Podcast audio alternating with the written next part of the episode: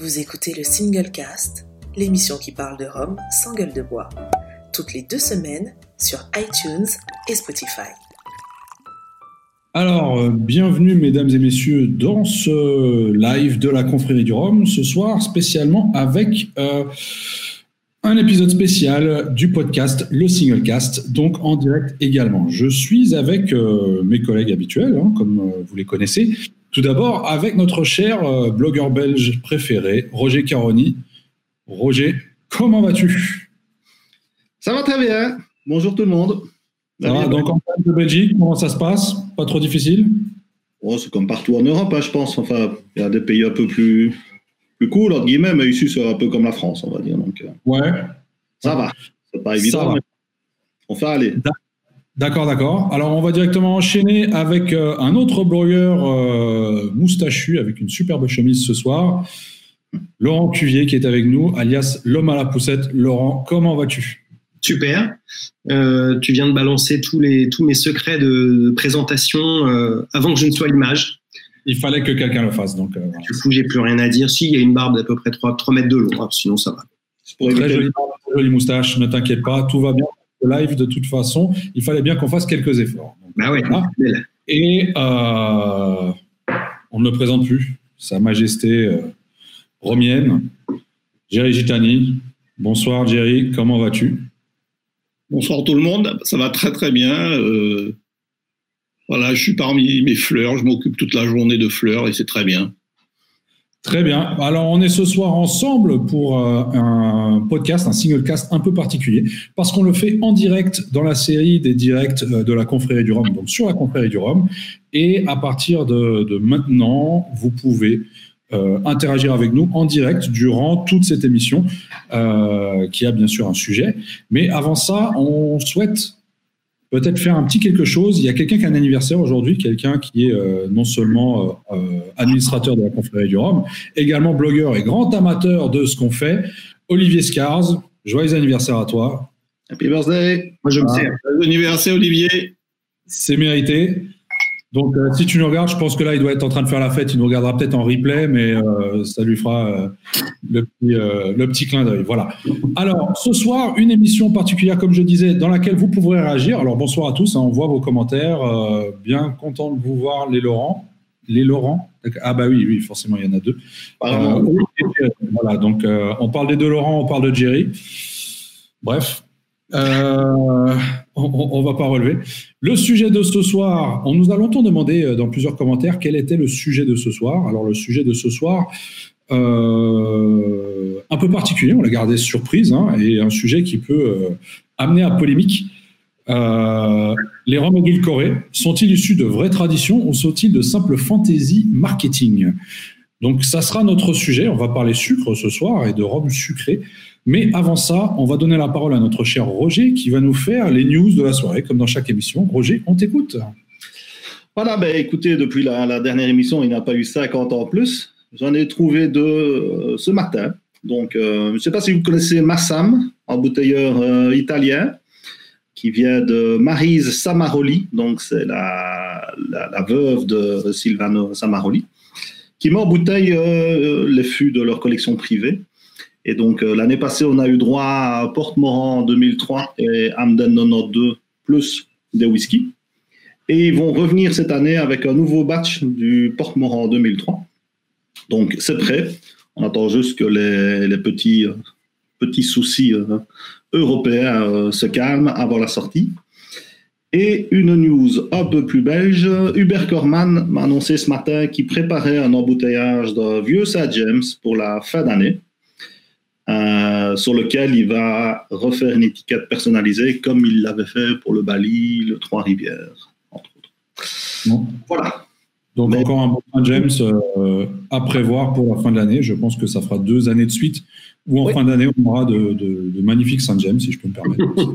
C'est- oui, je sais, il faut se lancer des fleurs de temps en temps. C'est le thème de la soirée apparemment. Donc euh, voilà. Ouais, une partie de l'écran. Hein. Euh, donc voilà. Bon, en tout cas, merci Roger donc pour ces infos. On va revenir donc au sujet de, la soirée qui finalement intrigue tout le monde. C'est, je le répète, les rhums édulcorés sont-ils issus de vraies traditions ou sont-ils de simples fantasy marketing? Alors, il me semble que euh, Jerry a la possibilité de nous en dire un peu plus. Jerry, d'où vient ce phénomène? Est-il nouveau? Peux-tu tout nous dire? Parce que tu sais dire, euh, c'est beaucoup dire en fait. non, mais en fait, oui, tu, as parlé de sucré, mais on peut parler plutôt de, de sauce ou de bouquet, hein, qui est une euh, qui est un usage qui se fait depuis très très longtemps en fait, hein, depuis que, ben, le rhum existe. Euh, le rhum, il était euh, les rhums, on va dire de, de mauvaise qualité, euh, il y avait une pratique qui consistait euh, à ajouter euh, ce qu'on appelle une sauce qu'on appelle le, le, le, bouquet ou le bouquetage dans des eaux de vie, hein, le mot qui est employé par, en, en France notamment.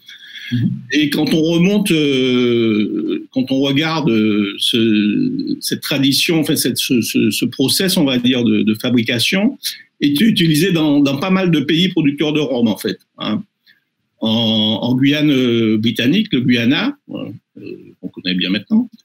Euh, il était de tradition de, de, de, faire, de produire donc un condensé à base de, de fruits qu'on faisait macérer dans un distillat et auquel on ajoutait un peu d'eau. On le diluait et on le mettait à vieillir de quelques mois jusqu'à trois ans en fût.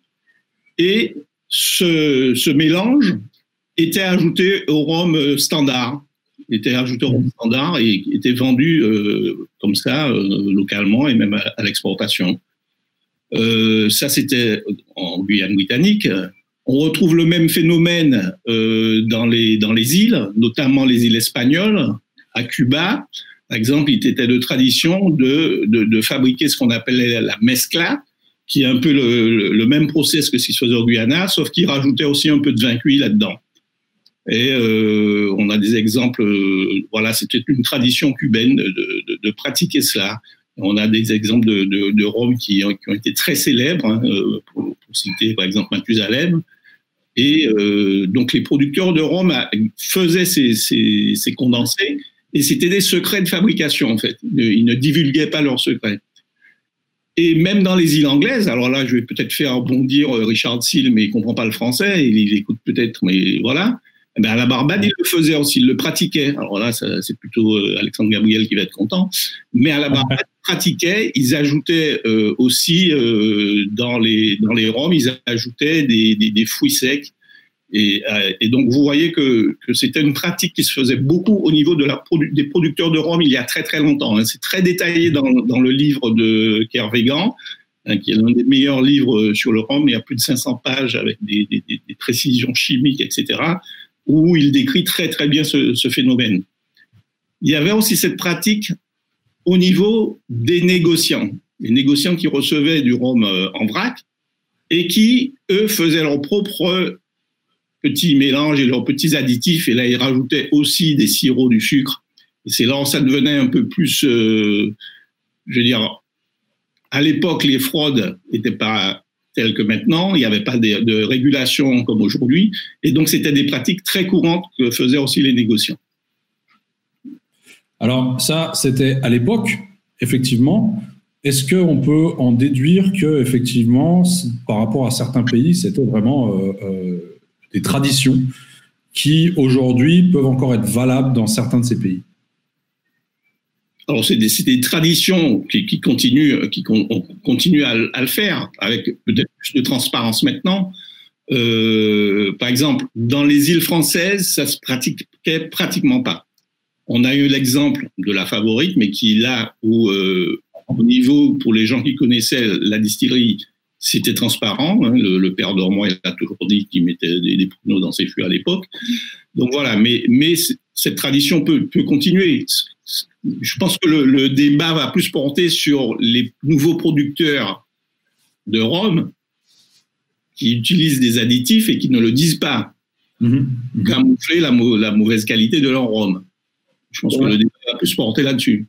Est-ce que, ouais. du coup, euh, je, je, sais pas, est-ce qu'on a encore le temps après l'intro de deux heures ou, ou on arrête? Je, je, je, peux continuer sur l'intro. ça va, on, on, on peut aussi dire que euh, avant, il y a des ajouts, puisque par exemple en Jamaïque, on sait que dans la fermentation, ils ajoutent des fruits. Est-ce qu'on peut considérer ça? Voilà, donc le débat. Je peux continuer si tu veux, Laurent. Alors justement, justement c'est ma, ma, question suivante, et là vous aurez peut-être un peu chacun votre avis. Euh, je vais juste faire une petite parenthèse par un commentaire. Il y a quelqu'un qui me demande ce qu'il y a dans ce verre. Alors c'est un Dillon 2003, hein, donc euh, voilà pour ceux qui cherchent. Euh, et sinon, on me dit un petit Caroni 17 ans Vélier pour Roger National à ta santé. Donc euh, un commentaire euh, très belge avec le petit drapeau. Donc, voilà, voilà bah, il a bien raison. donc, pour, pour, pour venir à ma question suivante, justement, et là je vais peut-être vous demander votre avis à tous les trois, qu'entend-on aujourd'hui par édulcoration? Avant, avant tout, je voudrais juste réagir à un truc que Jerry a dit qu'il y a une tradition dans de nombreux pays, etc. Euh, et qu'en Martinique, par exemple, c'était assez exceptionnel. Euh, par exemple, pour la fabrique. Euh, et on, sait les, différents articles qu'il y a pu avoir dessus, les différents échanges, c'était très intéressant.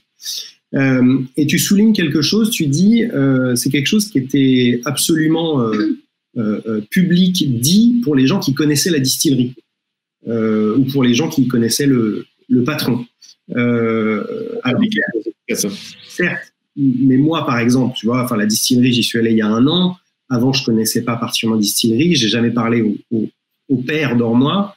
Euh, c'est pas quelque chose qui, du coup, était moi à la portée de ma connaissance. Donc, voilà, je veux juste souligner ça et ça me fait embrayer sur un autre truc parce qu'on entend d'autres. Alors, c'est plutôt en bouteilleur indépendant pour le coup. Euh, oui, bah alors pour répondre à ce que tu dis, c'était une, une, une, une, tradition qui était faite depuis les années 60 à cette époque. Il faut se mettre aussi dans le contexte. On ouais. pas forcément tous les, tous, tous les détails de la fabrication. Les, le consommateur était moins, moins avare de connaissances. C'est pas comme à notre époque où nous, on tout savoir. Donc voilà, sans, sans vouloir ex, excuser qui que ce soit. Ça marche. Et moi, je voulais juste revenir euh, euh, justement, mais c'est ma moustache. Et puis, euh, Kev, toi aussi, t'es beau, on est tous beaux. Je voulais juste dire que ça me fait penser à ce que certains embouteilleurs indépendants ont pu dire ou disent. Alors, je pense par exemple à Plantation, mais il peut y en avoir d'autres, qui ont toujours dit, nous, on ne l'a jamais caché, on l'a toujours mis en avant. Alors, oui et non. C'est-à-dire que quand on a l'occasion de parler directement avec les gens euh, de la marque, ils le disent.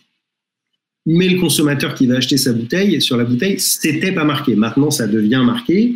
Mais voilà, toujours, moi, je, je, prends toujours un peu avec des pincettes les producteurs ou les distributeurs qui vont dire, mais nous, on l'a jamais caché, euh, on a toujours été transparent. Ouais, du moment que c'est pas sur la bouteille, c'est pas transparent. Voilà, je voulais faire cette petite aparté. Je laisse oui. Il y a encore quelques années, le rhum était dans l'inconscient collectif quelque chose de doux et sucré. Mm -hmm. La plupart des gens, quand on parlait rhum, on parlait d'un truc euh, suave, rond, euh, dans l'imaginaire collectif, pour diverses raisons. Euh, c'est vrai que hormis les rhums d'AOC, Orflibust, qui eux ont suivi euh, à partir des années 80, je pense, un petit peu même avant l'AOC, à devenir beaucoup plus pur, entre guillemets, la plupart des autres rhums étaient édulcorés et fort réduits par principe. Donc, ça n'a pas été non plus quelque chose de, de, de, très bénéfique pour la cause du rhum. Mmh. Vu que les gens ont été habitués à goûter du rhum directement saucé, euh, sans être trop péjoratif. Après, un, un, ajout de sucre peut être considéré effectivement comme quelque chose de saucé, vu qu'on rajoute un caramel euh, au rhum. Et je ne pense pas que c'était toujours pour masquer un défaut. Je pense que c'était juste surtout les gens voulaient que le rhum soit comme ça à une certaine époque parce qu'ils ne connaissaient peut-être pas simplement le vrai goût du rhum euh, tel que maintenant on commence à le percevoir avec pas mal d'indépendants qui jouent un peu plus le jeu par rapport aux fûts qu'ils reçoivent parce qu'après il y a beaucoup de fûts qui arrivent aussi chez les brokers et qui sont déjà saucés euh, euh, avant d'arriver. Mais oui, je pense que c'est les gens sont plus au courant maintenant qu'il y a encore 10-15 ans. Donc, euh, c'est difficile à rattraper quelque chose comme ça. Moi, j'ai des, des, des, des, amis qui aiment bien le whisky. Quand je leur parle de rhum, c'est ah ouais, non, ton truc sucré, on veut pas. Quoi. Après, tu voilà, a justement qui fait, qui fait, la remarque. Il y a quelqu'un qui fait la remarque, justement, beaucoup ont commencé avec des rhums édulcorés, type diplomatico, etc. Ah ouais. Mais je crois euh, en France, alors après, euh, le luxembourgeois et le belge pourront peut-être me contredire, mais Euh, en, France, comme euh, bah, on a nos Antilles françaises, euh, et donc on a accès à ces roms-là facilement, et ça fait vraiment partie de la, de la culture rome en France, en métropole, évidemment dans les îles aussi, mais plutôt de, de, de, la métropole. Du coup, j'ai l'impression qu'en France, on commence peut-être moins nécessairement par des choses sucrées, parce qu'on peut tout de suite avoir accès à un petit ponche, euh, un, un AOC pour faire un planteur, euh, j'en sais rien. Euh, c'est ça. C'est-à-dire que culturellement, vous êtes beaucoup plus proche euh, par rapport au rhum agricole, en fait, d'enjeux. Ouais. Par rapport à d'autres pays qui n'ont pas justement ces, ces, connexions avec les Antilles françaises, euh, comme la Belgique, le Luxembourg, ou encore, je prends aujourd'hui l'exemple de l'Allemagne, où le rhum agricole est finalement quand même encore très peu connu. Ouais. Alors c'est en train de changer effectivement, Laurent, mais il y a quand même, il y a quand même beaucoup de gens qui euh, découvrent l'Europe, même, ici, en, en France métropolitaine, avec des rhums quand même, euh, on va dire, plutôt sucrés. C'est beaucoup plus facile d'accès. Euh, c'est vrai que nous, dans notre entourage, il y en a de moins en moins. Mais moi, sous ma casquette de vendeur, je vois quand même qu'il y a beaucoup de gens qui, qui sont sur les rhums sucrés au départ. Hein, ça, ça, ça, change, mais très lentement malgré tout.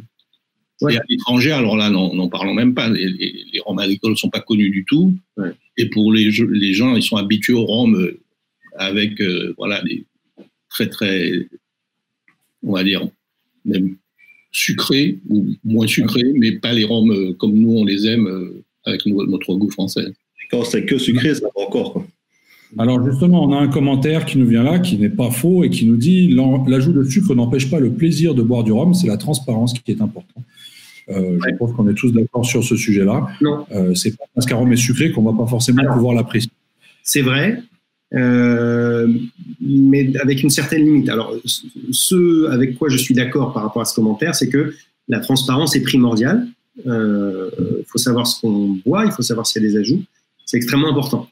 En revanche, le sucre, quand même dans certaines limites, c'est-à-dire que le sucre à, dose, alors ça chacun quantifie un peu, mais à, dose un peu trop importante, modifie de manière euh, extrêmement importante le, profil du rhum, euh, à tel point, enfin, y a, je sais pas, le, je sais jamais comment on prononce cette marque, c'est euh, euh euh, Riese, H, HS Riese. H Riese, ouais. AH, ouais, c'est ça. Euh, J'en ai bu une fois, parce que je me suis dit, tiens, il y a une finition sauterne, je sais pas quoi, c'était au Rumfest, je crois. Non, mais là, tu nous parles de sirop, là. Mais c'est imbuvable. Je pense qu'il faut le mettre avec, comme tu dis, voilà, c'est un sirop, il faut le mettre avec de l'eau, ou je sais pas. Alors, détrompe-toi, euh, ici en Allemagne, par exemple, alors c'est une marque danoise, il me semble. Oui. Euh, et ici en Allemagne, par contre, c'est un produit qui marche très, très bien pour le coup, qui se vend très très bien. Ouais. Donc c'est, euh, c'est, je pense, en fonction des cultures et des palais, peut-être quelque chose qui, euh, qui, qui, peut varier, qui peut varier. Re voilà. Roger est revenu, oui, on t'avait perdu là pendant deux ans. Euh... Écoute, c'est les aléas du, du direct, hein. je suis au fond de mon jardin. mais, mais pour, revenir sur le côté sucré, euh, c'est, c'est, y a, moi j'insiste pour dire qu'en, qu'en France, on aime beaucoup les romans agricoles, mais il y a quand même des gens qui aiment les choses sucrées.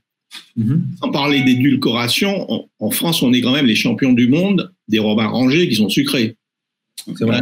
Sans parler d'édulcoration, de, de, de, choses, euh, voilà. Mmh. Donc, c'est pas aussi euh, catégorique que ça. Alors justement, euh, Laurent, tu nous parlais de limites. Il y a des limites. Il y a des limites, effectivement, euh, notamment des limites légales qui sont prévues. Et euh, je souhaiterais revenir sur un petit extrait de euh, la loi votée donc mise en place par l'Union européenne concernant l'édulcoration des Roms depuis l'année dernière, donc depuis mai 2019. Ça fait pile poil un an maintenant. Et euh, cette loi a un point bien précis qui nous dit le rhum peut être édulcoré pour compléter le goût final. Toutefois, le produit final ne peut contenir plus de 20 grammes par litre de produits édulcorants exprimés en sucre inverti. Voilà. Alors, la première question que j'ai été me poser, tout simplement, c'était qu'est-ce qu'un sucre inverti? Et là, je suis tombé sur une définition euh, assez intéressante qui nous explique euh, que connu depuis très longtemps puisqu'il est constituant majeur du miel, c'est en fait un mélange de sirop de glucose et de sirop de fructose à concentration égale qui affiche un pouvoir sucrant légèrement supérieur au fructose. Il évite la dissociation des sirops, des pâtes, des fondants. Le sucre inverti peut également être utilisé en biscuiterie, pâtisserie, car il favorise la conservation du moelleux, la coloration des produits et l'augmentation de la saveur sucrée. Voilà, donc c'est ça ce qu'on nous dit aujourd'hui légalement. Euh, qu'est-ce que vous en pensez? C'est-à-dire qu'avant ça, cette loi n'existait pas, en quelque sorte. On disait juste qu'on pouvait euh, euh, rajouter du caramel pour la partie coloration, mais pas forcément pour la partie édulcoration du produit. En, fait, moi, ce qui m'ennuie là-dedans, c'est que du coup, sur une bouteille, il n'y a pas de différence entre un rhum qui est à 0 et un rhum qui est à 20. Et, il n'est pas nécessaire pour le producteur, distributeur, embouteilleur, d'indiquer quoi que ce soit. Du moment qu'il est maximum à 20, il appelle ça rhum et il ne doit rien d'autre. Alors que quand même, quand on goûte un rhum euh, déjà qui est à 20, euh, c'est déjà bien sucré. Hein. Euh, ça, se sent déjà pas mal. Donc, c'est deux produits qui, devraient, ça, qui ne devraient pas porter le même nom au final. Ben voilà, c'est un peu ça le. Alors, très bonne blague en passant à un sucre inverti en vaudeux. Voilà, moi j'ai rigolé euh, à l'intérieur de moi-même. j'ai trouvé bonne, c'est pour ça que je pensais que tu bien. Euh, en fait, comme dit Roger, c'est-à-dire que c'est deux produits différents. Euh, dans le sens moi, ce que j'aurais apprécié, on va dire, ce serait que, ben non, bah, c'est zéro. Alors après, est-ce qu'on voulait mettre du, du 2, du 3, voilà. Mais au-delà de ça, soit il y a une obligation de l'indiquer, soit ça change de nom, enfin qu'il y ait un truc différent, qu'on puisse différencier de produits qui sont effectivement pas les mêmes. Il y a, c'est vrai que là, on met sur le même piédestal, donc justement un produit dans lequel on n'a pas ajouté de sucre et un produit dans lequel on peut avoir ajouté du sucre jusqu'à une certaine limite. Mm. Euh, est-ce que ça altère le goût? Alors, je sais que Christine Lambert a fait un, article sur le sujet dans lequel elle présentait un exercice tout simplement où on prend un verre d'eau dans lequel on va rajouter 5 grammes, 10 grammes, 15 grammes et 20 grammes de sucre. Et euh, elle en a conclu tout simplement que jusqu'à 10 grammes, on ne voit absolument aucune différence d'un point de vue gustatif, et que c'est à partir de 12, voire 15 grammes, qu'on voit effectivement les premiers résultats arriver euh, au niveau des arômes. C'est-à-dire que là, effectivement, on commence à sentir le sucre euh, en bouche. Donc, jusqu'où est-ce qu'on pouvait mettre cette limite? J'imagine bien qu'il fallait en mettre une quelque part. Euh, maintenant, pourquoi 20 grammes? Très bonne question. Je ne sais pas ça ne change peut-être pas le goût, mais ça change quand même la, croche en bouche, non? Tu as un truc plus liquoreux, forcément, avec, avec 10 grammes de sucre. Ça change, la couleur, très certainement. Oui, mais même euh, le corps. Je veux dire, tu as quelque chose de plus gras. J'ai pas fait l'exercice pour le coup. J'ai pas fait expérience. Jerry, tu voulais dire quelque chose? Je disais que ça dépendrait, ça dépend aussi de la puissance. Euh, euh. Oui, évidemment. Si ton rhum Tu suis en question. C'est tout à fait possible. C'est tout à fait possible. Alors justement. Euh, on me demande si j'ai un lien pour cet article. Oui, je vais reposter l'article dans les commentaires euh, plus tard, donc après, après le live, comme ça vous pourrez voir. Euh, sinon, Letty Mathieu, sucre, caramel, glycérol, vanilline, c'est quoi l'édulcoration? On, on, y reviendra un peu tout à l'heure, parce qu'effectivement, c'est pas tout la même chose. Il y a des produits qui sont prohibés, d'autres non. et puis même, il y a vanilline et vanilline. Je veux dire qu'aujourd'hui, on a la vanilline naturelle qui est effectivement ah, présente dans le bois qu'on peut avoir dans le bois et qui ne va cependant pas excéder euh, une certaine quantité. Il est prouvé que même après 10 ans de vieillissement, euh, un rhum ne contient pas naturellement plus de 7 à 8 grammes euh, d'édulcoration de par la vanilline. Donc on arrive rapidement, via des tests, à faire à voir si ça a été rajouté artificiellement ou pas. Donc voilà. Mais moi, ce que je voulais vous proposer, c'était un petit jeu. Euh, vu qu'on est en live. D'ailleurs, vous aussi, si vous nous suivez, vous pouvez éventuellement euh, jouer avec nous. Euh, un petit quiz, un petit quiz sur l'éducation, c'est-à-dire que ça va être très simple. Je vais vous donner des références de Rome et vous allez essayer de deviner si c'est saucé ou pas. C'est-à-dire que si et si ça rentre dans les clous, surtout de l'Union européenne ou pas. Ah, voilà. Ça peut être jusqu'à 20 grammes et on doit dire que ça va quoi. Ça peut être plus. Voilà. C'est-à-dire que. Alors, pour, faire plus simple, si c'est situé entre 0 et 5, on va dire que c'est naturel. Et donc, on en conclura qu'il n'y a rien d'ajouté. D'accord? Si c'est entre 5 et 20, ça sera édulcoré, mais légal. Mhm. Et au-delà de 20, pour le coup, bah, on, sera dans le rouge. Eh ben, on, on va en dire des conneries, vas-y. Ah, tu nous fais pas goûter là. Ah non, je ne fais pas goûter. C'est des références que normalement vous êtes censé connaître. Ah, je pensais qu'on allait recevoir un petit set de samples et tout. Ah non, non, non, non, non, non, quand même pas. On n'est pas aussi organisé que ça, on n'a pas les budgets. Euh, donc voilà, on va compter les points. Donc vous aussi, chers auditeurs, si euh, vous écoutez ce podcast ou que vous nous suivez là en direct dans les, euh, dans les commentaires, n'hésitez pas à jouer. Donc la première référence de, ce, de ce petit quiz sera l'Angostura 1824. C'est plus que ça. Pardon? Le 1824 ou le 1919 1824. Ah, je dirais plus que ça grammes. Mais de, de quelle année? Le récent. Le, récent. Le récent, alors je Ils ont diminué le, taux de sucre. Ouais, je dirais que c'est en dessous de 20. Et au-dessus de 5. Au-dessus de 15, au-dessus de 15, entre 15 et 20. Entre 5 et 20. Entre 5 et 20, mais à vrai dire, je ne sais plus, moi, dans leur gamme, euh, je sais que je les ai goûtés un moment, je sais que j'ai pas aimé, après j'ai tourné la page. Selon vous, on, selon vous, on est dans les clous. Alors, on a Letty Mathieu qui nous dit 24 grammes. Euh, quelqu'un qui dit plus de 15, 26, ouais, effectivement, c'est euh, voilà. Alors, on est, euh, selon les tests, à 18 grammes. Ah bah, Donc, on est dans les clous. On peut avoir une petite étoile. Donc voilà, vous avez chacun une petite étoile, c'est très bien. Je gagne quoi? Ah, pour l'instant, encore rien. Tu verras à la fin. La chemise de Benoît. C'est ça. alors, pour le, pour le deuxième, et c'est là que ça devient intéressant, le Don Papa, 10 ans. Le 10 ans, c'est le tout noir, hein? Le Don Papa, exactement. Le Don Papa. ils, ont remplacé le, ils ont remplacé le sucre par du café, donc il y en a un peu moins. Il est à 115 grammes. C'est le côté caviste spécialisé qui parle. Alors, dans les commentaires, précisez-nous quand même la référence quand vous mettez les grammes, parce que là, on ne sait pas si c'était pour la réponse précédente ou celle-ci, au fait. Euh, moi, je dirais que celui que j'avais goûté, en tout cas, alors ça remonte un peu, mais c'était clairement plus de 20 grammes. Ah mais j'ai pas goûté le 10 ans, mais à mon avis, ça doit pas être moins sucré que l'autre. Oui, parce que le, enfin, le 10 ans, comme Laurent, je l'ai goûté il y a au moins 5-6 ans, euh, il est au-dessus de 20 hein, à l'époque. Alors, non, mais c'est le juste prix, c'est plus, ouais, effectivement. 50 euh, grammes, 32, 32 grammes, 79 pour le Don Papa. Ouais, On compte toujours en grammes ah, ah, on parle toujours en grammes. Oh, il y a quelqu'un qui nous met 7 kilos. Ouais, pourquoi pas. Euh, alors, justement, détrompez-vous, détrompez-vous. Euh, selon les mesures, on est à 16 grammes. Parce que sinon, on pourrait même pas le vendre sous forme de rhum, en fait. Euh, Alors, ça ne les empêche pas d'avoir vendu l'autre avant. Hein. Est-ce que ce serait une version Est-ce que c'est une version relativement récente où ils ont dit ça, dépend des versions.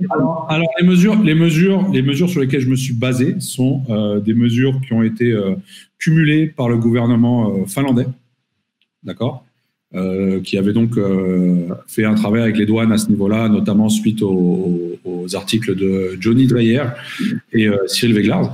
Et donc, c'est vraiment sur ces, sur ces chiffres-là que je me suis basé. Et là, on est sur des chiffres qui datent de 2018.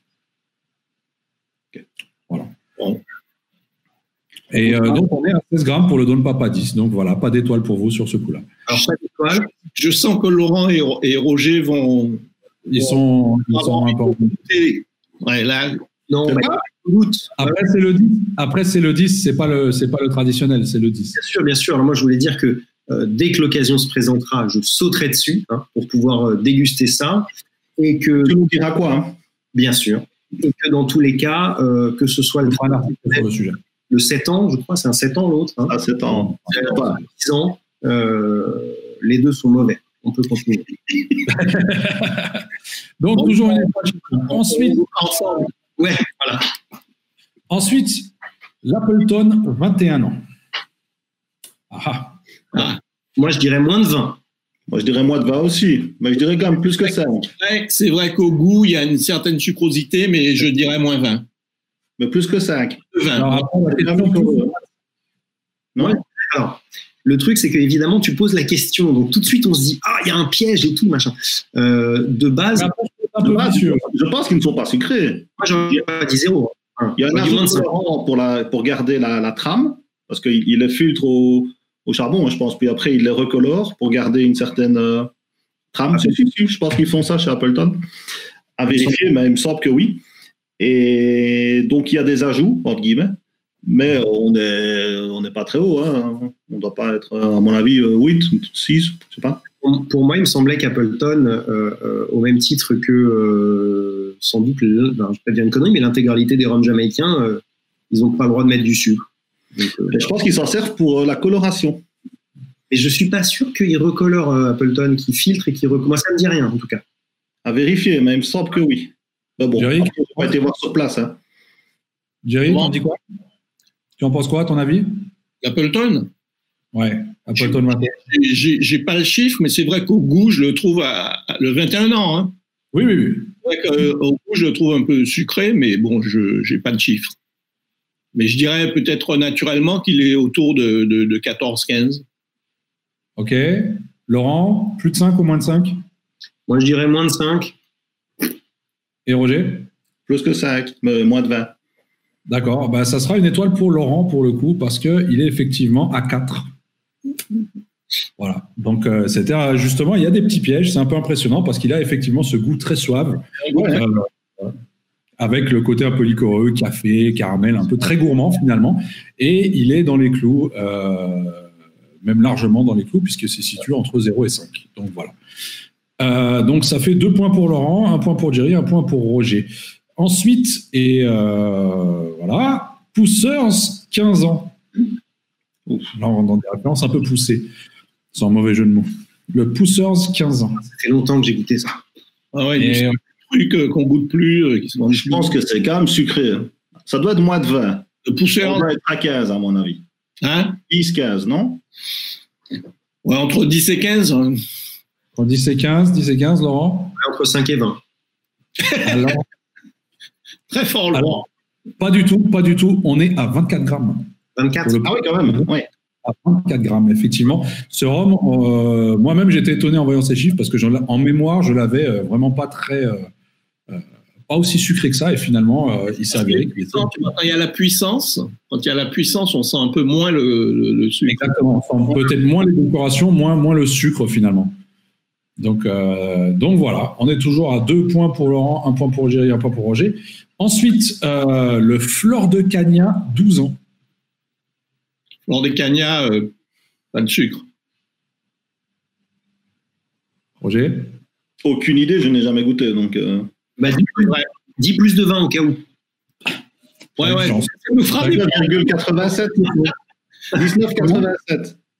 1987, eh ben non, pas du tout. Effectivement, il n'y a aucun ajout de sucre dans les rhums Flore de un Cagna. ajout chez Lors des cagnats. Donc ça se situe entre 0 et 5, effectivement. Ouais. Comme quoi, comme quoi, si je peux me permettre, c'est pas parce qu'il n'y a pas d'ajout de sucre que c'est bon. Voilà. Ah, tu veux dire que c'est pas bon, Flore des cagnats Alors, tu en tires les conclusions que tu le souhaites. Après, c'est sûr que si un rhum était bon parce qu'on ne mettait pas du sucre dedans, ça se saurait. C'est un peu facile. de, de la même manière, ce n'est pas parce que c'est un rhum que c'est sucré. Absolument, la preuve. Et ce n'est pas parce que c'est un, un rhum d'Amérique centrale que c'est sucré. Voilà, c'est ça. C'est une des exceptions, en fait, Flore des cagnats. Des exceptions dans le monde des rhums. Donc voilà, donc ça nous fait 3 points pour Laurent, 2 points pour euh, et 1 point pour Roger. Euh, alors, il nous en reste encore deux. Euh, le suivant, un peu particulier, le Optimus 25, mais attention, whisky finish en fût de tomatine. Oh non, non, non. C'est chier, là. Et donc on est euh, sur du Oliver Oliver, Optimus 25, mais, mais en fût de whisky. Bon, on va dire 15. Hein. Oui, mais est-ce que c'est un tomatine qui a vieilli en fût de Jerez ou pas? C'est pas précisé. Parce que bon, là, tu nous, po- tu nous donnes des trucs. euh, Bon, Optimus en général, euh, ils mettent pas, ils mettent pas, ils sucrent pas beaucoup, presque pas. Je dirais, en- ouais, je dirais entre entre 5 et 10. ouais. Roger Laurent. S'il sucre pas beaucoup, parce que moi, je me rappelle de trucs assez velus niveau sucre. hein. C'est le caviste qui parle. après, Bon, bah, moi, je vais dire plus de 20 parce que je la connais pas, cette finition. Je vais juste me baser sur Optimus. Ok. Sur je reste sur mon 15, mais bon. Reste sur ton 15. Eh ben, pas du tout. On est, c'est Laurent qui a raison, effectivement. On est à 34 grammes quand même. Putain. Laurent, il est fort. C'est du Oliver. C'est ça son problème. Même avec la finition whisky, ça reste du Oliver et Oliver. Et euh, finalement, ça reste des produits très, très sucrés. Euh, Voilà. Alors, on nous demande si c'est le finish qui apporte le sucre. C'est une réponse à laquelle on va répondre juste après. Bah, c'est le surplus je, vois bien les, petits commentaires que vous mettez. Vous inquiétez pas, on voit un peu ce que vous mettez euh, comme commentaire. C'est intéressant. Bien de voir que vous vous prêtez au jeu. Et donc voilà, le dernier. Alors, le dernier, avec un petit piège. Euh, le rhum Clément single casque vanille intense. Zéro pour Laurent. Je partirais qu'il est en dessous de 5. Ouais. Ouais. En, bah, en, dessous de, de 10. En dessous de 10 ou en dessous de 5 En dessous de 10. En dessous de 5. Plus que 5, Jerry Ouais. Alors non, pas du tout. Il est en dessous de 5, effectivement. Il se situe entre 0 et 5. Il y avait le petit, le petit accrochage sur le vanille intense, mais il fallait le préciser. Et donc, euh, donc voilà. Eh ben, je pense que les scores, on est à, avec un grand gagnant qui est Laurent. Félicitations. Bravo Laurent. Voilà, bravo. Hein, on fait la Magnifique. Tu n'as absolument rien gagné en dehors de cette information. En dehors de l'information suivante, c'est qu'on a également euh, prélevé le taux de sucre du euh, Malibu, la liqueur de coco fabriquée chez à la Weird, donc à la West Indies euh, Rum Distillery, qui appartient à, à Maison-Ferrand aujourd'hui. Et est-ce que quelqu'un a une idée de combien de sucre ça contient en grammes par litre? Ah, Ça, ça c'est. Plus que beaucoup? C'est trop pour nous, ça. Trop pour nous. 90. 90. bah, tu dis la même attends, c'est vu. On, est, on est à 200 grammes de sucre par litre. Donc je pense que c'est un peu, je vous en remets. Pardon? Je dis, il en reste un peu, je vous en remets. Oh oui. Hein. C'est ça, On est quand même à 200 grammes par litre. Donc voilà, c'était. Il me semblait que c'était pertinent pour le dire. Voilà. Un peu euh, juste, juste apporter une petite précision parce que tu as parlé du, du Clément euh, vanille intense. Oui. Hein, juste pour préciser qu'il n'y a pas de sucre, mais qu'il n'y a pas de.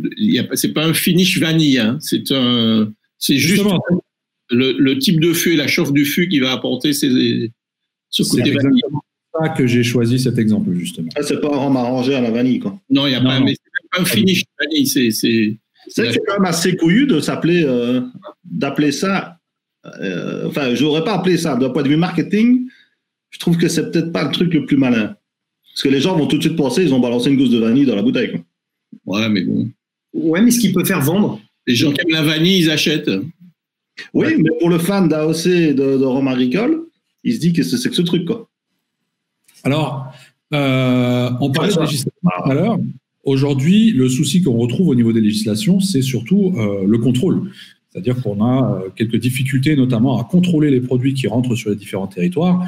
et parfois, les législations d'un pays à l'autre sont contradictoires ou peuvent l'être, et il n'est pas toujours évident de pouvoir contrôler ça. Alors en France, c'est la DGCCRF qui s'occupe de ces contrôles-là, et je pense qu'il était quand même important de noter euh, que selon les contrôles réalisés par la DGCCRF en 2018, sur 53 roms hors dom-tom, 44% de ces roms-là comportaient des anomalies concernant l'ajout d'arômes, de glycérol et la mauvaise indication du degré d'alcool, ce qui est quand même énorme. C'est-à-dire ils sont bloqués dans ces cas-là? Ou ils ont juste une repart euh, Alors tout, tout repart ou tout est détruit, oui, effectivement. Donc tout repart aux frais du producteur ou bien tout est détruit. Donc voilà, pour réétiquetage, mais je pense que c'est un, euh, un, un, constat quand même assez alarmant et assez impressionnant quand on compte que plus de la moitié des Roms qui sont donc importés de pays euh, qui ne sont pas les anti-françaises euh, ne respectent pas les législations européennes. Ben, le problème, c'est un petit peu comme Chantal Comte m'avait expliqué, quand on parle de, de rhum agricole martinique ou de, de, de, de tradition anglaise ou de rhum de tradition sud-américaine, pour reprendre en gros le schéma, on parle quand même de produits qui ne sont pas spécialement les mêmes. La base n'est pas, ça reste la sucre, mais il y en a, c'est du pur jus, d'autres de la mélasse. Et puis les façons de faire ne sont pas identiques non plus. Je pense que c'est ça aussi le gros problème du rhum, c'est qu'on se retrouve avec des produits assez différents l'un de l'autre qui se retrouvent sous la même appellation. C'est ça le gros souci en fait. C'est qu'il n'y a pas vraiment un, un terme générique pour rhum Bon, il y a Rome avec H, sans H et avec O, mais bon. Ça, c'est des traductions à la limite, c'est juste des traductions. Je pense que c'est un peu le gros souci dans le monde du Rome actuellement. C'est que tu peux mettre sur la, la, même table un Zapaka 23 où est marqué Rome et un Nesson 15 ans où il est marqué Rome aussi, quoi. Et les gens vont regarder, et puis voilà. Et la plupart du temps, ils prendre le Zacapa 23 parce que ça coûte euh, un petit peu moins cher. Mhm. Parce que c'est un... Ah non, pardon. Pardon? Et puis parce que c'est un 23 ans. Ah ben oui, c'est un vieux, ah, 23 ans. Mais bon, c'est vrai que dans chaque euh, région, il y a la notion du Rome et la définition du Rome est effectivement et elle varie. Et c'est vrai que la discussion qu'on a là ce soir, si tu la passes euh, dans un pays latin, les gars, ils comprendront même pas ce qu'on raconte. Ah oui, parce que la tradition là-bas, c'est d'éducorer les trucs. Mais tu n'as pas ça avec le cognac, l'armagnac ou le whisky. Je veux dire, euh, oui. le whisky, c'est du whisky. Parce que ce sont des produits qui sont déjà produits dans les normes des pays européens, en fait. Euh, des, des, dans les pays euh, des normes européennes. C'est-à-dire qu'on a euh, tout spiritueux est en fait finalement euh, régi par au moins deux réglementations, parfois même trois. Euh, donc il y a la réglementation du pays producteur et puis il y a celle de la, loi européenne, finalement, qui sont souvent d'accord, à moins que le pays producteur, lui, soit plus strict que euh, la loi européenne. Dans ce cas-là, c'est appliqué. Je prends l'exemple de l'AOC Martinique, qui est plus strict finalement que euh, ce que prévoit la législation européenne. Du coup, ça rentre dans l'ordre. Euh, et à l'inverse, par contre, on a des pays qui sont beaucoup plus souples euh, que ce que prévoit le pays euh, consommateur ou la législation européenne. Et c'est là qu'il commence à y avoir conflit, justement. Aux Philippines, ils sont plus light, par exemple. Pardon? Je dis aux Philippines, ils sont plus légers. Par exemple par exemple. C'est un, c'est un très bon exemple. Alors, d'ailleurs, il faut faire attention parce qu'aux Philippines, euh, ils ont le Tanduay, euh, qui n'est pas. C'est pas sucré. Ou à peine, tu vois. Euh, Alors, il n'est pas plus, mais il n'est pas sucré. Il n'est pas top. Mais, euh, euh, mais oui, il y en a Ça, un. Ouais, ils se sont trompés, quoi. Voilà, voilà. Ouais, ouais.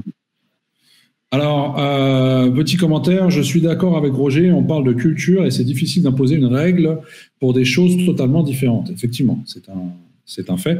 Euh, et c'est ce qui fait aujourd'hui un peu la difficulté dans le monde du rhum, c'est-à-dire qu'on produit du rhum sur absolument tous les continents et on n'a pas une législation internationale à ce niveau-là. Euh, mais après, c'est des problèmes qu'on retrouve dans d'autres alcools aussi. hein. Si on prend l'exemple du whisky, euh, le whisky en Écosse, en Irlande, au Canada et, en- et aux États-Unis n'est pas forcément la même chose. Du moins, le produit produit localement. Donc voilà. Justement, on a une question. Il y a- un confrère qui fait remarquer qu'au Québec, la SAQ fait une batterie de tests, mais étrangement, tout ce qui est associé passe sans problème. C'est vrai, sauf que les tests, c'est pas sur le spectacle, c'est sur la présence d'une molécule qui s'appelle le carbamate d'éthyle. Uniquement. Ouais, donc, du coup, il l'a ou il l'a pas, quoi. Voilà, donc s'il y a pas de carbamate d'éthyle, mais qu'il y a 30 grammes de sucre, ça passe. C'était Parce qu'après, ce qui est intéressant pour le Québec, euh, c'est quelque chose que j'ai réalisé il n'y a pas longtemps à, à suite à une conversation avec Damien Sagnier. Euh, c'est qu'au Québec, il n'y a pas de degré minimum prévu pour appeler un produit rhum. Ah ouais. Degré d'alcool. Là où chez nous, on est à 37,5, euh, au Québec, il n'y a pas de minimum, justement. Et donc, euh, les tests ne sont pas faits par rapport à ça, c'est-à-dire que leur législation est assez souple, mais il y a effectivement ces contrôles de carbamate d'éthyle qui sont mis en place et qui, malheureusement, euh, euh, punit un peu les, les, les rhums agricoles dans la catégorie pour intégrer le territoire. Sinon, euh, on a une question pour Laurent Cuvier. J'allais, y répondre. Euh, plus de rhum après avoir amélioré ton bilan énergétique, t'es beau, tu m'éblouis. Alors, premièrement, moi-même, je m'éblouis, première chose. Euh, deuxième chose, je n'achète plus que du rhum d'Île-de-France. Comme ça, mon bilan, euh, voilà, je suis bon là. C'est très local, c'est très local et je sens que c'est Michael qui va être content. J'ai aussi un petit, un petit rhum euh, de betterave belge, c'était moyen, mais euh, Ah, Dr. Clyde, ça. Ah, Alors, alors, par Il fait contre, des belles tu- choses. Maintenant, il fait des belles choses. Au début, c'était un peu. non, mais Il commence à faire des trucs sympas. ouais, j'ai jamais goûté rien de ce qu'il a fait. Je me rappelais qu'il y avait un truc à base de betterave, ça m'avait Oui, oui, J'avais goûté l'histoire de betterave, c'était pas waouh, effectivement, c'était même pas très bon en fait. Mais là, les dernières choses qu'il qu'il a fait, euh, il y, y a des trucs sympas, franchement. Sinon, toujours, euh, euh, Stéphane, tu as raison, le, le temps de haie 15 ans qui n'existe plus. Moi, j'avais juste eu un sample euh, qui était pas si mal que ça et qui était vraiment au-dessus du, du reste de, de la gamme. Alors, Laurent, justement, pour ton histoire de, de rhum belge, euh, concernant ton bilan énergétique, par contre, est-ce que tu vas le chercher en bicyclette? À pied? En poussette? Ah. en, en, pou- ah, en poussette? Ah, ça oui. Pas pareil. On va lui faire des chariots maintenant pour transporter les bouteilles, c'est parti. C'est l'île de France que tu, que tu, hein, ils livrent en scooter. Non, mais qui? L'Île-de-France. Ah ben non, moi je vais, les, je, vais, je vais le chercher, bien sûr. En poussette, avec un poussette qui marche au charbon. Tu, peux, tu devrais faire mieux, pas Île-de-France, mais distillerie de Paris, c'est encore plus près. Alors, distillerie en Île-de-France, pas une en particulier. Ah, d'accord, d'accord. Alors, deux questions. Une première qui nous vient. euh, je trouve le grand arôme de la baie du Galion sucré, malgré ses 60 degrés. Vous pensez qu'il y a un ajout de sucre? Alors, euh, pour l'avoir goûté encore très récemment, euh, tu sais, chez l'embouteilleur Latitude, qui est, le, qui est Romatitude, en fait, qui ont fait quelques trucs, euh, voilà, chez à Madère principalement, et puis un, un Galion, justement. Non, je pense pas du tout. Alors, évidemment, c'est un mélasse. C'est vrai qu'il y a un côté liquoreux. Hein. Le processus est, est différent. Par contre, pour moi, il n'est pas du tout sucré. Ça va, enfin, les arômes qu'on peut ressentir viennent vraiment du mode de, de production euh, plus qu'autre chose. Pour moi, il n'y a pas de sucre. Parce qu'il n'ajoute pas une vinasse euh, à la fermentation là-bas, non? Il y a- en fait, il n'y a pas de sucre rajouté. Ça vient, ça vient du, comme tu dis, du type de fermentation. Mhm. Puisqu'on va rajouter dans, dans, dans le mou, on va rajouter non seulement de la vinasse, mais on va rajouter aussi du jus de canne. Donc, c'est ce qui va donner ce côté euh, un peu plus sucré et plus. C'est un côté liquoreux comme ça. Mais effectivement, tu ne sens pas spécialement du sucre. C'est plus. un ajout de sucre. Alors, on nous, on nous pose également, d'autre part, y a-t-il des rhums blancs édulcorés? Oh bah oui. Alors, rhum blanc, euh, oui, de mélasse, notamment ceux qui sont filtrés. hein. on prend les exemples. euh, Exactement. alors, pas blanc agricole, pour le coup, du moins pas que je sache. ah ben non. Mais euh, voilà. Ah non, Mais oui. après, il y a effectivement les, les blancs filtrés au charbon. euh, Ça, c'est-à-dire des blancs qui sont en fait des vieux, Mhm. qui sont reblanchis. De 3-4 ans, hein, souvent. Ouais, voilà. Même parfois, euh, ça va plus haut, mais c'est souvent 3-4 ans, tu as raison. Et euh, au-delà de ça, euh, de vrais blancs, donc non vieillis, là, j'en ai pas en tête. Parce que souvent, au final, les blancs de mélasse sont plutôt des produits à mixologie. Et du coup, de toute manière, dans un cocktail, tu vas déjà rajouter tes ingrédients. Donc, tu n'as pas besoin de sucre dans ton rhum. Donc, j'en ai pas en tête, en tout cas. Alors, euh, tout à l'heure, il y a une question qui avait été posée concernant les finishes. Est-ce que les finishes peuvent être considérés comme édulcoration? Euh, C'est une grande question. Alors, pour, juste pour préciser un petit truc, il y a euh, Guillaume Ferroni qui a fait un essai, justement, euh, où il a récupéré des fûts euh, qui ont contenu au, au préalable euh, du Pedro Ximénez, donc des fûts de 225 litres, qu'il a ensuite fait sécher sous serre, vraiment pour voir combien de liquide euh, ceux-ci allaient encore avoir par la suite euh, au sein du bois, au fait, pour pouvoir redonner. Et euh, il a constaté qu'effectivement, le, le bois absorbait encore jusqu'à 25 litres de liquide dans ses douelles, sachant que le Pedro Ximénez, on est quand même à 350 grammes par litre de sucre hein, environ.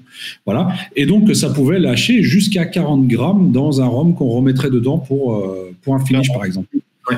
Donc, à partir de ce moment-là, on pourrait éventuellement en déduire qu'un finish peut être euh, une façon moins, moins volontaire, peut-être, d'édulcorer un produit. Disons que c'est quelque chose qui va permettre souvent d'arrondir les angles. Oui. à penser que qu'il reste quelque chose, même si c'est pas c'est pas voulu. Enfin, quand tu mets du, du, du dans un fût de, de PX qui n'a rien contenu d'autre avant que du PX, tu sais qu'il va quand même rester pas mal de, de, de jus dans les duels, comme on disait. Mais effectivement, souvent ça arrondit. euh. Maintenant, il faudrait voir. Là, on parle carrément de 25 litres qui restent dans les duels, qui après Ça, peuvent. c'est énorme, hein. Ce qui est C'est- énorme. Ouais, le- l'exemple de Guillaume était intéressant, même si lui-même le disait, c'était vraiment le, le cas extrême de l'extrême. Euh, C'est un cas extrême, on est d'accord, mais c'est C'est pour illustrer justement le propos. Ça peut effectivement être considéré euh, comme une forme d'é- d'édulcoration. Ouais, c'est toujours une- un problème de, de- de terminologie, mais bon, si ça apporte du sucre, le, le- moi, je me rappelle, c'était, euh, je crois qu'il en avait parlé à un Rumfest, et enfin entre autres. Et, euh, et le soir même ou le lendemain, je sais plus, il y avait une, une masterclass chez Christian de Montaguer avec euh, Forceware, donc euh, Richard Seal euh, et fils. Et, euh, et j'avais posé cette question justement. Et je me rappelle que la réponse qui m'avait été euh, apportée, c'était que pour qu'un fût qui a contenu un autre alcool avant euh, donne autant de liquide et donc potentiellement autant de sucre, c'est si le fût n'a pas été euh, vidé et ou nettoyé, enfin vidé correctement et ou nettoyé, mais si c'est nettoyé, l'apport de sucre sera minime. Autrement dit, ce qu'il voulait me dire par là, c'était que si ça donne euh, un profil un peu plus sucré au rhum, c'est quand même qu'il y avait eu la volonté des producteurs de justement ne pas bien nettoyer le fût pour qu'il y ait encore l'ancien alcool, je sais pas moi, du, du sauterne, du PX. Pour récupérer le goût du finish, justement. Le goût et le sucre, du coup. Enfin, ouais.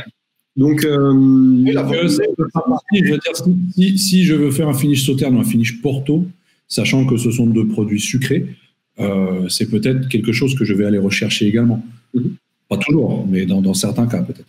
Alors, euh, 25 litres sur un fût de quelle contenance qu'on me demande? C'était des fûts que Guillaume avait testés de 225 litres, il me semble, euh, de PX. Alors, sinon, en analyse, on peut savoir si c'est un apport ou si ça vient du fût. Effectivement, en analyse, ça se sait. Alors après, en analyse, on peut retrouver un peu tout et n'importe quoi, hein, bien évidemment. Le truc, c'est qu'après, ce genre d'analyse en laboratoire coûte cher. Euh, et souvent, c'est un, peu le, c'est un peu le problème. Donc, voilà, voilà. Euh, messieurs, pour ma part, je pense qu'on a fait le tour du sujet. Je ne sais pas si vous aviez encore euh, certaines réactions, peut-être, à émettre suite à, à, à toute cette discussion. Alors pour ceux, Des questions S'il n'y a pas de questions, pour ceux qui veulent saucer euh, leurs rhum qui font vieillir, j'ai repéré une petite euh, recette de sauçage dans le bouquin de Kervégan. Si vous voulez bien, je peux la, je peux la lire. Hein. Alors, euh, il donne plusieurs euh, recettes qui étaient utilisées. Hein. Donc euh, là, il me faut un petit peu de lumière. Par contre, euh, excusez-moi, je prends deux secondes pour mettre un peu de lumière. Voilà, c'est une petite, euh, petite recette que je vais vous lire. Alors, vous faites, vous prenez 2 kilos de cuir de bœuf râpé. Alors, notez bien, hein, 300 grammes de chêne pilé, 15 grammes de clou de girofle que l'on introduit dans 100 litres de rhum. Ajoutez la solution alcoolique de 15-20 grammes de goudron de bois résineux et vous laissez macérer une quinzaine de jours. On filtre alors et on colore au, col au caramel. Voilà. Et on recolore quand même encore par la suite. Recette, euh, voilà. Ouais. Est-ce que tu peux nous rappeler euh, la- Une recette qui date de 1873. Voilà, c'était ma question. oui, voilà. C'était où ça? Hein? C'était où? Alors, il n'y a pas le pays, hein, c'est un- c'est dans le guide, dans, le- dans le guide théorique et pratique du fabricant d'alcool et du distillateur. Ah. Paris, 1872. Ouais, ouais. C'est vrai qu'à côté de ça, tu avais aussi euh, beaucoup de, de négociants européens qui recevaient leur rhum et qui le ressauçaient effectivement euh, à leur contenance pour le donner une couleur plus attractive ou Couleur et un goût. plus astucieux, quoi. Donc, du coup, oui, c'est un rhum arrangé, là, quasi. Mais ça, ça servait à améliorer le rhum, il n'était pas du tel quel. Ça Alors, le cuir de bœuf, ouais, j'ai- j'ai- j'aime bien l'idée de mettre du cuir de bœuf dans du rhum. euh, c'est- On mettait des cuirs de chaussures aussi à une époque, euh, un Chaussures ut- utilisées. hein. Ah bah oui, forcément. Ah oui, sinon, c'est moins bon. Pareil. En tout cas, voilà. Euh, C'était un peu euh, tout pour nous, je pense. hein, donc, euh, ce soir. moi, j'en ai toujours à rajouter parce que moi, je pourrais faire 4 heures hein, si on veut. Non, mais j'attendais que tu m'interrompes justement pour le faire. Mais tu sais bien que au moment où la première fois, que tu- La la première fois où tu dis ça avec Jean Bray, paf, il reste la moitié de l'émission. Donc, euh, ça. on est bien. pour. Tu vas pas manger tout de suite. Euh, moi, je voulais revenir sur un truc euh, qu'on voit souvent et euh, qui est vraiment un sujet de débat, l'un des principaux que je pense qu'on peut voir sur la confrérie qu'on a vue de tout temps, par exemple. C'est vraiment le côté sucré, oui, mais ça permet de mettre un pied dans le monde du rhum. Ça permet de débuter par là. Alors, moi, moi personnellement, ça m'amène pas mal de réflexions. Premièrement, oui. Voilà. Vraiment, ça peut. Je suis d'accord. Euh, Moi-même, je suis rentré avec un Eldorado 12 ans qui est sucré. Euh, c'est pas le plus sucré, mais il est sucré. euh, donc voilà. Donc j'ai évidemment pas dire le contraire. Euh, en revanche, c'est pas du tout l'unique porte d'entrée. Il y a des gens qui n'ont jamais bu de Don Papa et Diplomatico, par exemple. C'est possible aussi. C'est la première chose. Par contre, ce qui est un peu ennuyeux, et souvent malheureusement les débats sur certains groupes tournent autour de ça, c'est après c'est un peu le pugilat entre les, défenseurs d'un côté, les défenseurs de l'autre, et, ça n'amène pas grand-chose. Et souvent les arguments euh, d'un camp comme de l'autre, je les trouve un peu pauvres et, peut-être un peu trop euh, sur, les, sur les sentiments, sur la réaction. Euh, ce qui me semble moins, sur, surtout sur un groupe comme quand même la confrérie du Rhum ou d'autres groupes, euh, où on est censé être des amateurs de Rhum. Euh, donc on est censé être des gens qui vont s'intéresser un peu au, sujet, que ce soit au niveau production, que ce soit au niveau euh, variété de, l'offre de Rhum, de tous les profits qui peuvent exister. et du coup, c'est intéressant. Enfin, moi, je trouve ça bien que des gens disent, alors d'accord, tu bois ça maintenant, je t'invite à essayer ça et ça. Tu découvriras peut-être un profil un peu moins trafiqué, un peu plus naturel. Euh, et c'est dommage que très souvent, bah voilà, hop, ça arrive tout de suite au euh, fist fight. Euh, alors que voilà, pour moi, ça témoigne bien souvent les gens qui vont faire un étalage de bouteilles où il y a à peu près 100% de rhum qui sont trafiqués, sucrés. il est normal que des gens viennent leur dire bah là, les rhums que tu as font tous partie de la famille des rhums sucrés, édulcorés.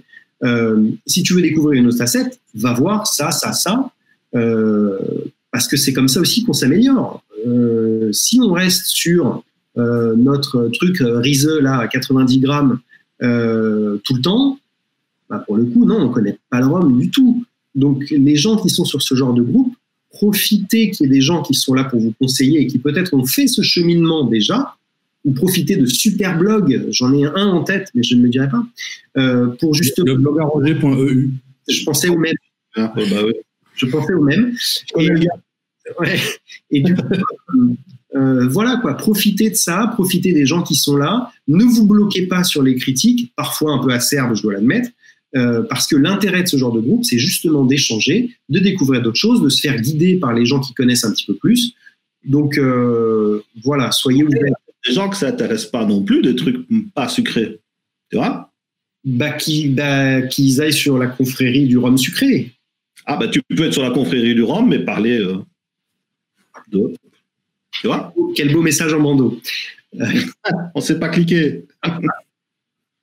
Alors, le, souci après, c'est que malheureusement, et ça, c'est pas un souci, euh, euh, enfin, c'est pas un truc qui date d'hier, euh, c'est qu'on a, comme tu disais, euh, les, gens qui euh, sont peut-être moins tolérants ou moins regardants avec les, gens qui démarrent, justement, qui cherchent à découvrir, et directement qui vont venir bâcher le truc et se défouler dessus en mode je connais mieux que toi, moi je sais, t'es qu'une merde enfin, c'est dit assez violemment, on essaye quand même de, contrôler ça d'une manière ou d'une autre euh, depuis pas mal d'années maintenant, même si c'est clairement pas toujours évident et que ça a causé pas mal de problèmes euh, euh, par, par, par certains moments. Voilà. Pour un souci d'équité, on va mettre la deuxième voilà. Hein. On est comme ça, nous, on est équitable, c'est pour ça. en tout cas, De manière générale, il faut être curieux. C'est ça. C'est ça je dirais même tu, aller un peu au-delà du rhum de temps en temps pour voir ce qui se passe et découvrir d'autres, euh, d'autres arômes, d'autres saveurs. Et je pense qu'il ne faut pas s'arrêter à une idée préconçue en se disant non, moi, par exemple, le rhum agricole, j'aimerais jamais, c'est trop sec. Allez, il faut essayer des trucs, quoi. Pas tout de suite, évidemment, le machin à 800 balles, hein, mais tu peux trouver des bons rhum agricoles à 40 euros, c'est magnifique. Hein. il faut aller chez les bons cavistes, les goûter. Aller chez un caviste et parler aux cavistes, effectivement. par exemple. Moi, je, n'aime pas les rhums sucrés, mais je suis quand même assez tolérant avec les gens qui, aiment. J'essaie de leur expliquer pourquoi je l'aime pas et j'essaie de leur faire goûter. Personnellement, j'ai pas de rhum sucré chez moi. J'ai même pas de rhum arrangé chez moi. Euh, mais euh, les gens qui aiment, je, je respecte leur choix, mais j'essaie de, leur faire découvrir autre chose, comme disait, comme disait Laurent. Mmh. Et il y en a beaucoup qui ont été, qui ont, franchi le pas et qui me disent oui, eh ben, effectivement, euh, maintenant je bois des rhums euh, qui sont pas sucrés, mais ça m'arrive quelquefois de retourner sur un rhum sucré. J'ai même vu euh, Benoît Bay boire un Abuelo récemment. Exactement. je, l'assume totalement. Je l'assume totalement. J'ai bu un verre d'Abuelo finition cognac, il me semble, il n'y a pas longtemps, et je trouvais ça sympa. Voilà, ça, ça change. C'est un cigare. Il y, a eu une petite réaction euh, violente de la part d'Abuelo quand même sur, enfin taquine de la part d'Abuelo en commentaire. C'était euh, c'était marrant. Enfin, je vous laisserai aller regarder donc euh, sur Instagram. Moi, je pense mais voilà. Deux, trucs. Il y a quelqu'un qui disait dans les commentaires. Alors, j'ai pas les noms, mais tous les goûts sont dans la nature. Oui, et évidemment, je, ne mets pas ça en cause. C'est juste que on peut savoir son goût pour le rhum en l'occurrence, mais enfin là on parle de rhum, euh, une fois qu'on a goûté un petit peu un éventail quand même. C'est-à-dire que si on dit non, moi j'aime euh, le rhum sucré avec un goût d'orange et de vanille, euh, et en plus il est très sirupeux. Alors oui, du coup, je prends cet exemple au hasard, j'ai pas de nom en tête. ben non, enfin on peut l'aimer sur le moment où on le boit, bien sûr, mais juste, moi, ce que je voudrais, c'est que les gens n'en restent pas là et, juste soient ouverts. C'est un conseil de dégustation que j'avais donné, je crois, au premier ou au deuxième épisode de ce single cast. Euh, soyez ouverts et ne vous fermez pas à des styles. Et ça, ça marche aussi dans l'autre sens. Hein. Ça peut être intéressant, comme tu disais, Jerry, de revenir vers un truc sucré de temps en temps. Euh, voilà. Et après, pour euh, répondre à Angelo aussi, euh, parce que là, il y avait le nom qui s'affichait, je ne sais pas pourquoi. Euh, oui, non, Eldorado 12 ans, en effet, c'est plus qualitatif que pas mal de d'autres rhums qui sont sucrés parce que euh, c'est pas un rhum qui est distillé à je ne sais combien de degrés sur une multicolonne à 95 degrés. Ah, ça a du caractère, hein c'est un beau, un beau rhum. Ouais, voilà. Mais c'est très sucré, effectivement. Comme la plupart d'Eldorado, au final. Hein. Même quand tu montes en gamme, tu as toujours. Parce que ça fait partie de leur, euh, de leur tradition, justement souvent les, les, les rhums de, des Merara qu'on peut retrouver euh, chez les embouteilleurs indépendants vieillis en Europe, souvent, soit on a les, les dark des Merara, comme on disait, qui eux sont bien saucés, et puis on a d'autres euh, beaucoup plus translucides, hein, comme ceux-ci, mm. qui sont là vraiment des, des Merara hors tradition euh, guyanaise, on va dire, parce que c'est, il est arrivé en rhum blanc qui a été mis en fût en Écosse et sans autre chose. Mais je pense que par défaut, il n'y a pas de, de Demerara qui sortent officiellement de chez DDL non saucés. Eldorado 12, 15, 21, plus les, les, bouteilles comme ceci qui sont un peu plus haut de gamme, sont toutes saucées à un moment ou l'autre. Ça, clair Parce que le, Demerara, le rhum Demerara est censé être brun. Donc, il ne vient pas brun par la, non plus. Au début de l'émission, c'est une tradition du Guyane. C'est comme ça qu'ils font le rhum chez eux. Donc, soit on l'aime et on l'accepte, soit on n'aime pas et on n'achète pas. Mais je veux dire, critiquer DDL parce qu'ils saucent le rhum, c'est un peu comme, euh, c'est un peu ridicule en fait. Euh, pour revenir sur ce que disait Laurent, même dans les rhums sucrés, il y, a, des, graduations. C'est-à-dire que tu peux, euh, quelqu'un qui aime les rhums sucrés, qui, qui boit, par exemple, pour nommer du Diplo, ah ben, tu lui dis, eh ben, goûtez un Santa Teresa qui vient aussi du Venezuela, qui ça n'a rien à voir avec un diplôme, parce que c'est déjà beaucoup moins sucré. comme ça, petit à petit, il, peut évoluer ou pas. Et à côté de ça, quand je dis critiquer Dedel parce qu'ils font ça stupide, je l'ai fait. Mais là, c'est parce qu'ils nous vendent un truc à un prix de fou, hyper saucé et sans, aucun, euh, sans aucune longueur et aucun panache. Donc là, on peut critiquer effectivement. Mais par exemple, quand on va goûter un Edmore 93 ou 93 chez vous, si on trouve qu'il a un côté sucré, mais c'est parce que c'est comme ça. Je veux dire, c'est tout. Après, on aime ou pas le produit, mais le produit est prévu comme ça. Je veux revenir à ce que tu dis là, juste sur DDL. Euh, ils, ont cette tradition de, de saucer, édulcorer, etc. Euh, euh, je relisais l'interview de, de, Cocktail Wonk que, Cyril a traduit il n'y a pas longtemps, sur le responsable production chez DDL qui, me dit, et c'est pour ça que je l'ai relu attentivement, parce que j'avais lu pas mal de commentaires avant de le lire qui disaient euh, ils mettent des trucs dans le fût et machin et trucs. Le seul truc dont ils parlent, c'est du caramel colorant. Hein. Oui, mais ça reste saucé. Ah, ben, le caramel colorant, euh, tu en as aussi dans les rhums AOC. Hein. Oui, mais à partir du moment où tu le mets à et à mon avis, en sortant, quand tu goûtes les derniers, il y a des trucs. Hein, dire, Le caramel colorant, c'est pas, pas du sauçage. Voilà. Euh, puisque même dans le caramel, s'il est bien ou pas, quoi. Mais euh, il me semble que dans l'interview, tout n'était pas aussi clair que ça.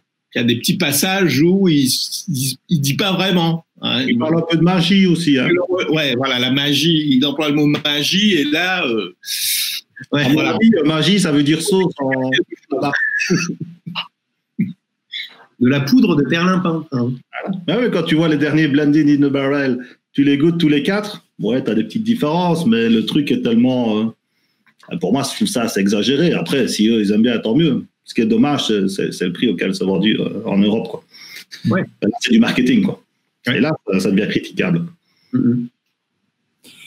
Donc voilà, messieurs, euh, à moins que Laurent souhaite m'interrompre une seconde fois. J'hésite. Laurent, dis-moi comment, il faut que je déguste. D'ailleurs, j'ai failli oublier de lui laisser sa, minute de gloire. Laurent, ouais. un petit dégustation ce soir pour les gens qui nous regardent. Favorite, c'est pas de la flibuste, hein, mais bon. Alors, prends une paille. Non, je rigole, je rigole. Euh, ben non, mais du coup, ça, me fait revenir. Euh, je voulais parler d'autre chose, mais ça me fait vraiment revenir sur cette histoire de, euh, de, rester ouvert. C'est-à-dire que ça me semble tellement important quand on s'intéresse. Ça marche pour tous les produits, mais parlons du rhum. ça me paraît tellement important d'essayer d'avoir une image un petit peu globale, d'avoir une image la moins parcellaire possible, c'est pas un jeu de mots, euh, qu'il faut vraiment s'ouvrir à des choses. Je, serais moi-même resté sur, euh, bon, comme on disait, Eldorado 12 ans, mais il y a d'autres trucs. Euh, euh, à Buello, j'en ai bu aussi, un 12 ans que je trouvais tout à fait honorable. et entre autres, grâce à des cavistes, par exemple, moi je sais que c'était grâce à un caviste, où j'ai pu découvrir un peu de choses. Et c'était vraiment lui, et moi je ne peux que me faire l'écho de ce conseil-là, c'est de rester ouvert, de, réessayer un agricole de temps en temps. Moi je sais que l'agricole, je ne pouvais pas. Et euh, pendant euh, peut-être, euh, je sais pas, moi les six premiers mots, j'en avais goûté avant même de m'intéresser un tantinet au rhum, et, ça ne marchait pas. Il y avait toujours un goût qui me dérangeait. Et une fois, on m'a fait goûter, alors c'était le deux Paz XO montagne truc truc, mais ancienne version dans le coffret bois là. Euh, et c'est ça vraiment qui m'a fait euh, au final tomber dans l'agricole. Ce qui ne veut pas dire que j'ai arrêté tout le reste. Euh, j'ai continué pendant un moment à, mélanger les deux entre guillemets, alors pas dans le verre. Hein. et du coup, voilà, restez ouvert. soyez, et je sais que c'est pas toujours facile, mais soyez également réceptif aux critiques qu'on appellera constructive, euh, parce que sinon, voilà, vous allez vous priver de choses absolument magnifiques.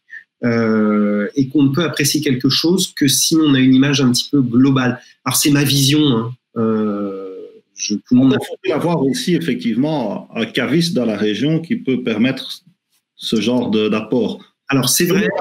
50 cavistes en spiritueux et encore 50 bons. Tout à fait, tu as raison. Et c'est pour ça que il y a quand même quelques ersatz euh, où on peut trouver quelques. Euh, il y, a des sites, par exemple, internet, qui vendent des échantillons. Oui, oui, bien entendu. Une excellente manière. On achète nos 4-5 centilitres on se prend une dizaine de samples et on essaie des trucs qu'on n'a jamais essayé. Euh, les... Pour un risque très limité, c'est souvent 3-4 euros, quoi, ou 5-6, ça dépend un petit peu la, la référence. Quoi. Les, groupes Facebook sont un excellent, aussi une excellente source d'information. Je ne parle pas des blogs, mais j'en pense pas moins. Donc voilà, il y a quand même énormément de sources euh, d'informations, même si on n'a pas un caviste à proximité, euh, pour, nous, pour nous venir en aide un petit peu et nous aiguiller, nous tenir un peu la main de temps en temps. Comme dit euh, Roger, non seulement il faut un caviste à proximité, mais il faut quand même un bon caviste. Une petite anecdote, j'ai une amie qui m'envoie une photo euh, d'une bouteille de Don Papa, elle me dit j'ai des amis qui viennent de m'offrir ça. Alors je lui, je lui explique ce que c'est. Elle me dit ah je viens de perdre des amis. Je lui dis non, garde tes amis. Mais je pense que tes amis ils ont perdu un caviste parce que ouais. il a dû a dû lui dire ça c'est le meilleur rhum actuel et voilà. Donc là c'est. Mais j'ai cette anecdote où euh, j'étais un peu peiné, euh, où tu veux pas faire de la peine aux gens qui te l'offrent, mais moi j'avais un oncle il y a des années de ça, enfin il y a des années de ça, il y a peut-être 4-5 euh, ans, euh, qui me dit ah bah je suis passé chez mon caviste, je lui ai dit que j'avais un neveu, il, il aimait bien le rhum, il s'intéressait tout ça et bim bah donne pas 7 ans quoi. Ouais, j'ai eu droit aussi à, cette belle surprise. Je crois que tout le monde a reçu une bouteille un jour qui voulait me faire, qui voulait me faire plaisir. Donc, euh, voilà. Bah voilà. Justement, alors ça, encore la dernière anecdote, c'est que pareil, un neveu qui vient, euh, qui vient de Cave de province et, il me dit Je sais que tu aimes le rhum et m'offre une bouteille de Diplo. Je le remercie euh, gentiment en souriant et Et le soir, ma fille me dit, mais tu sais, euh, même quand tu souriais, ça se voyait que tu étais pas content. ben ouais. Ben oui, c'est pas toujours facile de masquer euh, sa joie, on va dire. ok, bon, je propose dans ce cas-là qu'on va s'arrêter sur ces jolies paroles. Euh, en ce qui concerne ce live, bah, il sera en replay, donc comme toutes les vidéos de la confrérie du Rhum, et également en podcast dans deux semaines.